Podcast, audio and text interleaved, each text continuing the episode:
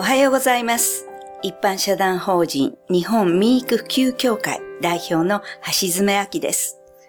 睡眠の大切さをお伝えしていくこの番組ですが、今月より先生がバトンタッチいたしまして、睡眠を専門とされるドクターを新たにお呼びしております。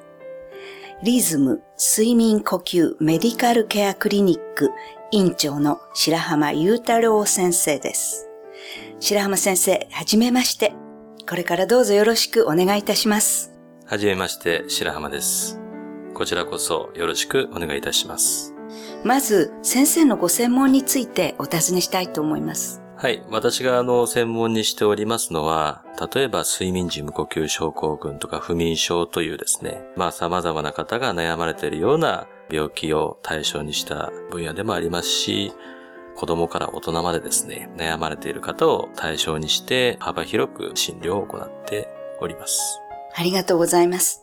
睡眠に関するとても幅広い専門ということですけれども、今日は初回ですので、睡眠不足の人にはどのような兆候が現れて、どのような悪い影響が体に出てくるのかを教えていただきたいと思います。はい。まあ皆さんですね、睡眠に関してあまり取れてないんじゃないかと、睡眠不足になってるんじゃないかっていうのをですね、どのように実感されるかというと、実は、やはりこう日中のですね、はいえー活動が、まあ、うまくいかないと。はい。例えば、20代、30代の頃に比べて、なんか最近こう、年を取ってしまったなと。はいなんでそれをこう実感したかというと、集中力がなくなってきたりとかですね、疲れやすくなってきたりとか、えーはたまたこう、高血圧症とかですね、まあいろんなこう病気が出てくると。で、なんでそんなことになるんだろうと。あのー一昔前はですね、はい。それがこう睡眠に原因があるとはですね、あまり誰も思ってなかったんですね。そうですね。で、やっぱりこう、まあ一日、だいたい3分の1ぐらい長い方だとですね、え睡眠をとってると思うんですけれども、まあその睡眠っていうのは、実は、まあ日中のパフォーマンスを維持したりとかですね、まあ疲れを取っていったりとかするための、まあ非常に大事な時間なんですね。なので、ちょっとなんか最近調子が悪いな、はっきりとした原因がわかんないなっていう時に、睡眠が、まあ、時間、もしくは質の面で不足している可能性があるというふうに考えていただいてもいいかもしれませんね。だからまあ、明らかにこう夜眠れないとかですね、え途中で目が覚めるとか、はい。あの、朝早く目が覚めて、その後もう眠れないとかですね、熟睡感がないとうんいうのはこう、間違いなく、あの、ね睡眠の問題だと思うんはい。ですよ。それは自分でもう分かってますから。わかりますよね。はい。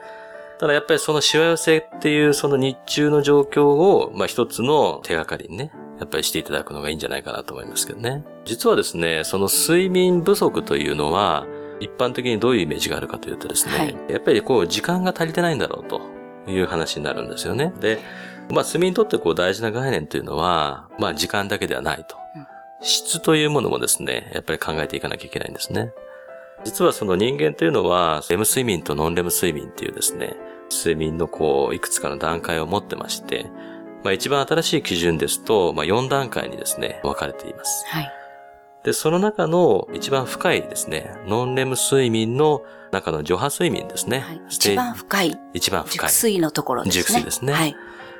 で、それがきちっとこう得られてないとですね、6時間寝ても8時間寝ても、通常の、まあ正常の方に比べるとですね、えー睡眠時間に換算するともう1、2時間に相当してしまうと。うん要するにその時間としてどのぐらいきちっと眠れるかっていうことと、さらにですね、深くちゃんと眠れているかっていうことをですね、はいまあ意識していかなきゃいけないということなんですよねそうで。すね。10代の方ってはい、だいたい何時間ぐらい寝ればいいっていうのはご存知ですか？10代ですか？はいまあでも10時間から12時間ぐらいまで寝る人は、そうですね。はいだからまあもちろんそれだけきちっと眠れているとですね、はい。非常にいいと思うんですけれども、例えば今あの中学校高校のですね、はいまあ学生の生徒さんですね、例えば中学生を対象としてこうアンケートを取ったりするとですね、3割4割の方が12時以降に寝てるんですね。そしたらもう全然間に合いますよね。間に合いませんよねもう8時にはね、学校にそういうことなんですよ。まあそうなってくると計算がおかしくなってしまってですね。じゃあ12時過ぎに寝ているお子さんが学校に行く、まあ例えば2時間前ですかね。まあ1時間半前でも結構ですけれども、起きるとすると、もうどう頑張っても7時間しか眠れないと。はい。ただやはり、まあ睡眠中というのは、例えば子供にとっては成長に大事な成長ホルモンの、うんお分泌もされますしね。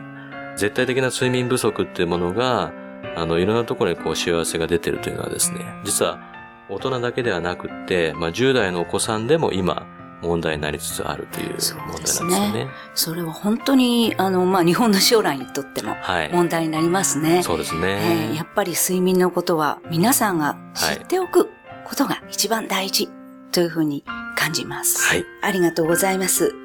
では、この続きのお話は来週お伺いしようと思います。先生、ありがとうございました。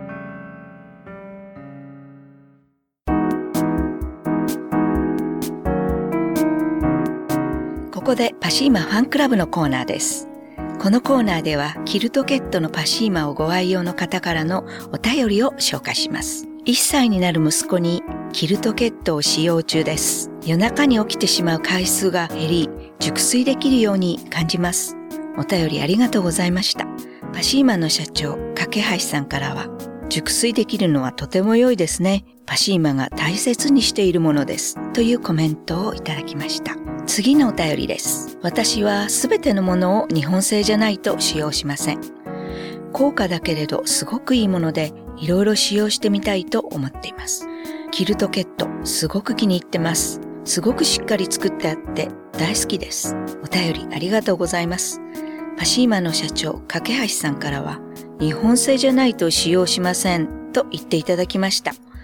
生地の織り、染め、縫製、製麺、仕上げまで国内で製造した純日本製です。浮葉の地からお届けします。というコメントをいただきました。以上、パシーマファンクラブのコーナーでした。パシーマ免疫力は深い眠りから。くるまれて眠るとすっごく優しい肌触りで気軽に洗えて清潔だし使ってみたらわかるから。抜群の吸水性と肌触りガーゼと脱脂綿のキルトケットパシーマ詳しくはフリーダイヤル0120-28-8410 0120-28-8410